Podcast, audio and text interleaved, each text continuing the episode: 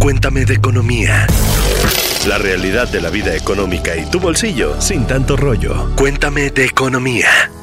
Hola, soy Luz Elena Marcos y si este año vas a pedir un crédito, te diremos cuál es la mejor opción para elegirlo. Bienvenidos a Cuéntame de Economía. En este episodio estoy con Mónica Alfaro, quien es la productora en Expansión, y con Alberto Verduzco, quien es el jefe de información en esta bella redacción. Ya saben que no podemos empezar este episodio sin que yo les diga que es importante que activen las notificaciones y que sigan a Cuéntame de Economía, no importa desde dónde nos escuchen o nos vean. Y sí digo vean porque ya en 2023 estamos en YouTube. Si no quieren decepcionarse, no nos vean. ¿Qué les parece si empezamos por el principio, que es cómo está creciendo el crédito en México?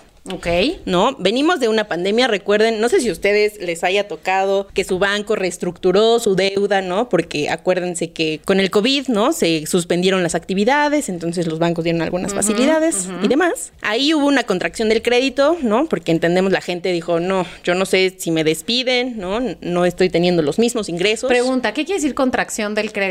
que la gente pide menos. O si solicitan, a lo mejor solicitan menos. Ok. Los bancos aquí también hay que tener en cuenta que muchas veces bajaron, si antes te daban 10 mil pesos, por ejemplo, ahora te van a dar 8. Ok. Porque están midiendo también el riesgo que tienes hacia adelante. En el tiempo de la pandemia, pues obviamente los riesgos crecieron, la economía estaba en una situación difícil y pues mucha gente incluso llegó a perder el, el empleo. Entonces, pues el crédito se contrajo, o más bien los, los bancos eh, contrajeron, digamos, la oferta de, del crédito. Mucha gente también dejó de pedir, pues había otras situaciones que, que atender. Pero lo que estamos viendo es también como en, en muchas otras actividades, una normalización de la vida como la conocíamos o como la conocemos y pues uno de ellos es el, el crédito. El crédito pues ha estado creciendo. eh, digamos en los en los recientes meses ha estado creciendo, aunque quizás se está moderando porque ahora en 2023, como lo hemos platicado en otras ocasiones, hay la posibilidad de una recesión económica y cuando es eso, pues la gente como que toma cierta cautela, eh, asume las cosas con más con más calma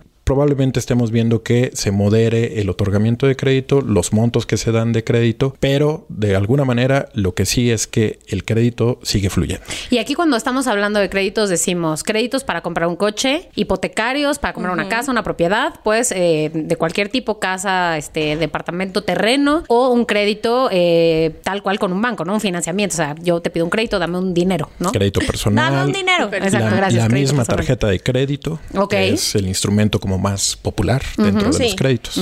Cuando hablamos de estos tipos de créditos diferentes, ¿cuál es el escenario ahora? Mira, aquí por ejemplo con el crédito de auto pasa otra cosa también muy interesante y el hipotecario. Hipotecas fue el único crédito que en pandemia creció. Mientras todos iban cayendo lo- las tarjetas de crédito, los créditos personales y de nómina, el hipotecario iba creciendo de una forma de doble dígito, o sea, más de 10%. Iba creciendo. ¿No? ¿Por qué pasa esto? Porque los bancos también bajaron mucho las tasas de interés. Teníamos bancos que daban créditos al 9%, ¿no? Al, sí, 9, 8, creo que la más baja fue de 7,75, por ahí así. Cuando lo anterior a la pandemia era qué? 12, 14% más o No, menos. pues sí hay una gran de- diferencia. Claro. Entonces, mucha gente sí aprovechó esa temporada de bajas tasas. Como cuando se nos fue también el precio de la gasolina barato Sí, en sí, esos sí. tiempos, pues es que era, era otro, otro contexto. Definitivamente, sí, en esos tiempos las tasas de interés estaban bajas, hoy ya están otra vez, digamos, en términos normales. Están de lo que- regresando. están regresando, pero déjame decirte, aún así son competitivas. Sí. Son tasas que son atractivas, son buenas para las personas. O sea, quien hoy quiera hacerse de una casa, que además es, pues digamos, el activo más importante que se puede hacer una persona,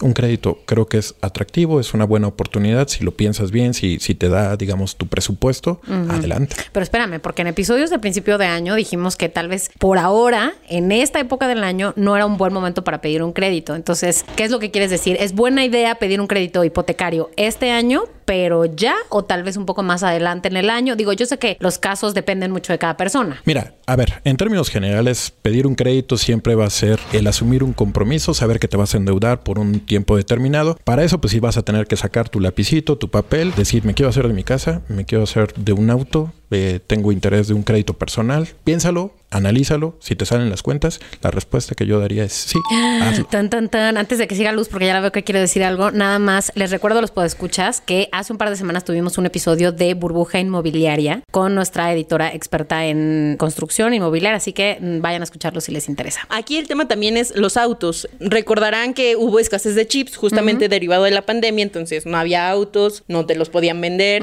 Empezó a crecer mucho el segmento del auto seminuevo y eh, esto también ha pues ahorita vamos a ver cómo crece otra vez el crédito porque ya se pueden ensamblar más autos, ¿no? Ya está creciendo la venta también de autos y a lo mejor podríamos ver ahí una oportunidad. Hay que tener en cuenta que el segmento de seminuevos creció mucho también en pandemia por temas de costos y por temas de que no encontrábamos autos nuevos. Sí, ¿tú qué dices? Bueno, nada más yo sí quisiera invitar a las personas que si tienen un crédito, eh, cualquiera de estos de, de estos tipos, hipotecario, automotriz, personal, pues que nos dejen los comentarios en YouTube y también en nuestra cuenta de Twitter, arroba XEXP Economía. Eh, ¿Y qué tanto están sufriendo y cómo le están haciendo para pagar estos créditos? Los invitamos a que participen con nosotros. Ok, es momento de hablar cuál es el crédito más caro. Uno de los créditos eh, con las tasas más altas suelen ser las tarjetas de crédito. Y esto es algo que todos debemos, o sea, por eso la sugerencia siempre es que trates de no endeudarte con tarjetas de crédito y es en la que más comúnmente la gente cae. Recordemos que dependiendo de los rangos, bueno, del cuánto te presten, el- la tasa puede ir desde un 26% más o menos, de las baratas, hasta un 128%, 140% ¿De interés? de, de interés. ¿De qué me estás hablando? Sí, o sea, imagínense pagar más del 100% por una deuda. A ver, pero eso es obviamente te estás refiriendo si no pagas, ¿no? Exactamente. Si pides, si usas tu crédito y no pagas. Entonces, en teoría, si pagas tu tarjeta de crédito a tiempo, no hay mayor tema, pero como eso, ese es el problema, ¿correcto? Sí, o cuando pagas nada más el mínimo, entonces te empieza a acumular y bueno, ya viene una serie de problemas. Además, tengan cuidado con el tipo de cosas que compres a crédito. Digo, tengo un amigo que compró el anillo de compromiso, se divorció y él sigue pagando el anillo de compromiso. No, Sí. ok, entonces a ver,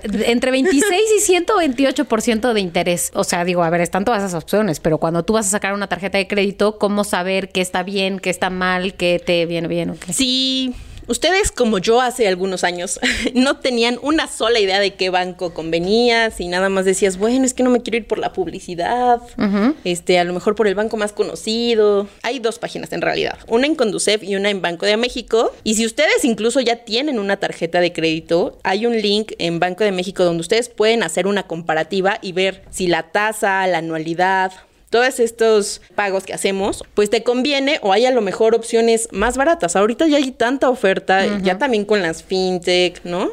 Que te pueden ofrecer muchas, muchas posibilidades. Y bueno, esto hablando de tarjetas de crédito. Ahora, en el tema de las hipotecas, estaríamos viendo ya créditos de doble dígito.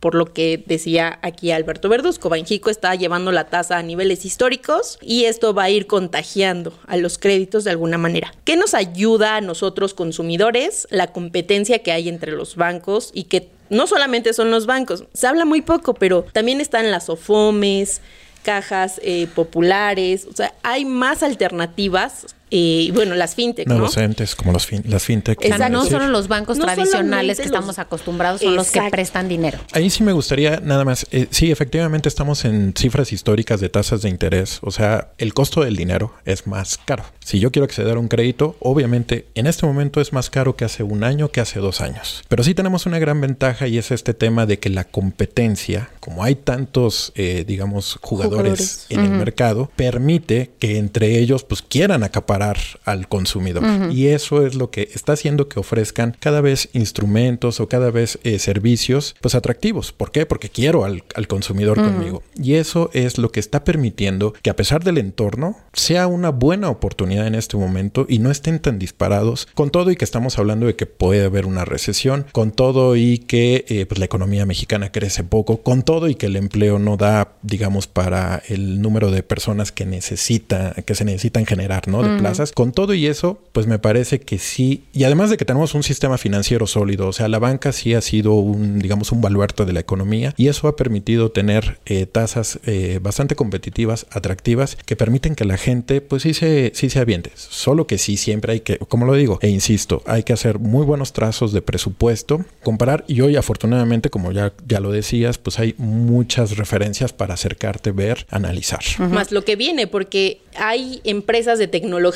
¿no? Que ahora con la inteligencia artificial y esto, pues ya pueden analizar mucho más tus datos sin este tema rígido que antes hacía la banca, ¿no? Ahora, por ejemplo, con tus redes sociales, con tus fotos, con tus contactos, ya pueden saber qué tan bueno, qué tan mal pagador eres. Están los dos universos, ¿no? Te puede convenir en temas de que tu tasa de interés puede ser más baja si eres un buen pagador. Y bueno, ya el tema de cuántos datos se ponen en juego ya es, es otro tema.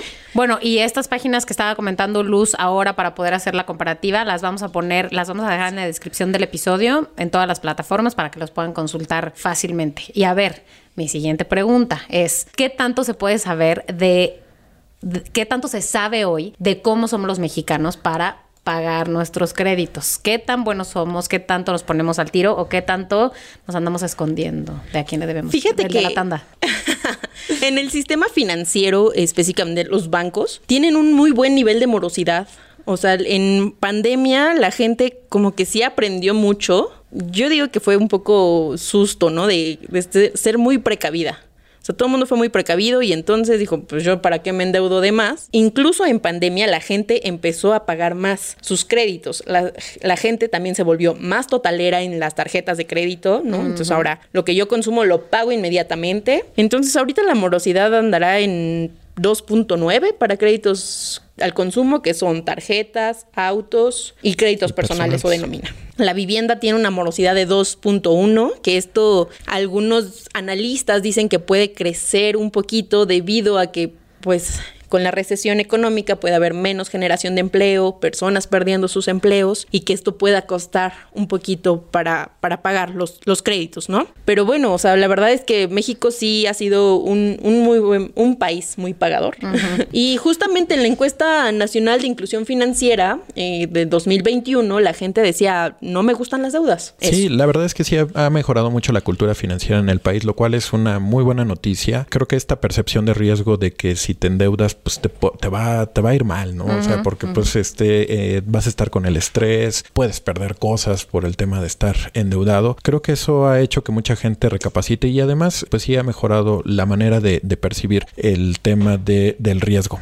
Y otro asunto es este tema de la pandemia, pues con el asunto de que había mucha gente que no sabía qué iba a pasar con su empleo, pues mejor empiezo a destinar dinero a lo que debo para, este, en caso de que llegue a perder el empleo, pues no irme perdiendo el empleo claro. y aparte eh, endeudado. endeudado. Eso este creo que, que, se ha visto, digamos, bien. Son niveles aceptables estos de la morosidad, sí. digamos, uh -huh. este, están en términos sanos, lo cual va a permitir que también la banca pues siga ofreciendo eh, créditos. Una familia con refrigerador, una familia con electrodomésticos, uh -huh. con lavadora. Muchas de esas familias lograron tener ese tipo de, de aparatos gracias al crédito. Totalmente. De otra manera no sería posible. Sí, no quiere sea, decir un crédito de un año. Entonces nos conviene mucho que por un lado eh, nosotros seamos buenos pagadores y eso pues la banca pues desde luego le va a parecer atractivo para claro. seguir ofreciéndolo y eso eh, pues de alguna manera el, el crédito sí es una palanca para el desarrollo. Hay créditos buenos, también hay créditos que no deberían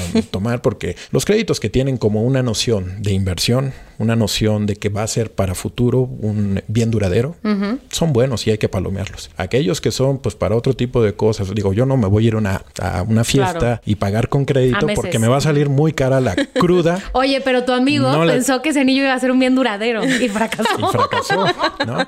Entonces hay que, hay que saber mal, distinguir. Muy hay que saber distinguir qué tipo de eh, productos merecen eh, meterlos a crédito y cuáles sí de plano no son opción. Ok, a ver, vamos a ir cerrando este episodio entonces. ¿Qué esperamos de los créditos en este 2023? Si bien se espera que Banjico llegue a una tasa, lo que ya decíamos, histórica, ¿no? Por ahí de niveles del 11% más o menos, eh, podría impactar en algunos financiamientos. Y ahora, lo que nos han dicho los analistas desde siempre es, analistas y banqueros, una vez que Banjico sube la tasa de interés, tarda nueve meses en hacer o en verse reflejado en los créditos a las personas, a las okay. que nos dan a nosotros. Entonces, creo que es un buen momento.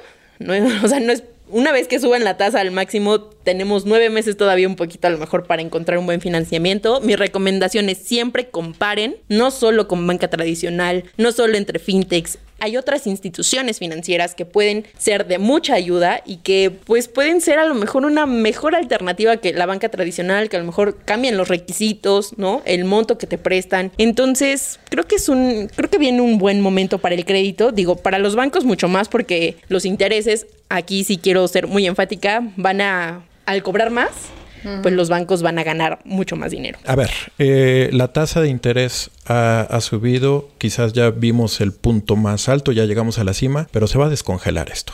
Va a ir bajando, a lo mejor lentamente, porque las condiciones de la inflación, sobre todo, que tienen mucho que ver con este tema de la tasa de interés, también van a empezar a bajar. Entonces, en algún momento del, del año, vamos a ver también bajar la tasa de interés y eso significará que también el costo de los créditos uh -huh. van a hacerse menos caros. No voy a decir que más baratos, pero sí menos caros. Y pues eso, desde luego, eh, me hace sentido para decirle a la gente, después del análisis, sí, sí es un buen año para, para asumir un crédito. Sí, sí, yo digo que sí, aviéntense, pero siempre, pues como les decía, pensando que tiene una noción de inversión, uh -huh. que es este para un bien duradero, para algo que les va a servir para un anillo de compromiso, lo, lo, mejor es que lo pagues de golpe, contado. Por si te cae el golpe después.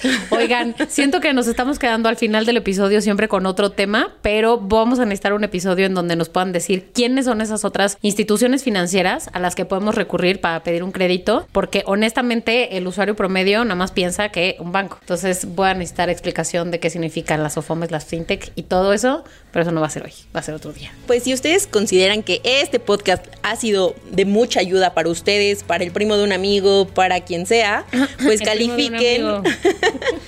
califíquenlo, pónganle cinco estrellas de preferencia, denle like al video en YouTube y bueno, también coméntenos sobre qué temas les gustaría que habláramos, ¿no? Y no sé, qué más necesitan saber de este tema del crédito y los financiamientos. Con mucho gusto se los decimos en otro episodio. Gracias por invitarnos a tu fiesta, Luz. De nada. Nos vemos en otro episodio el próximo lunes. Gracias.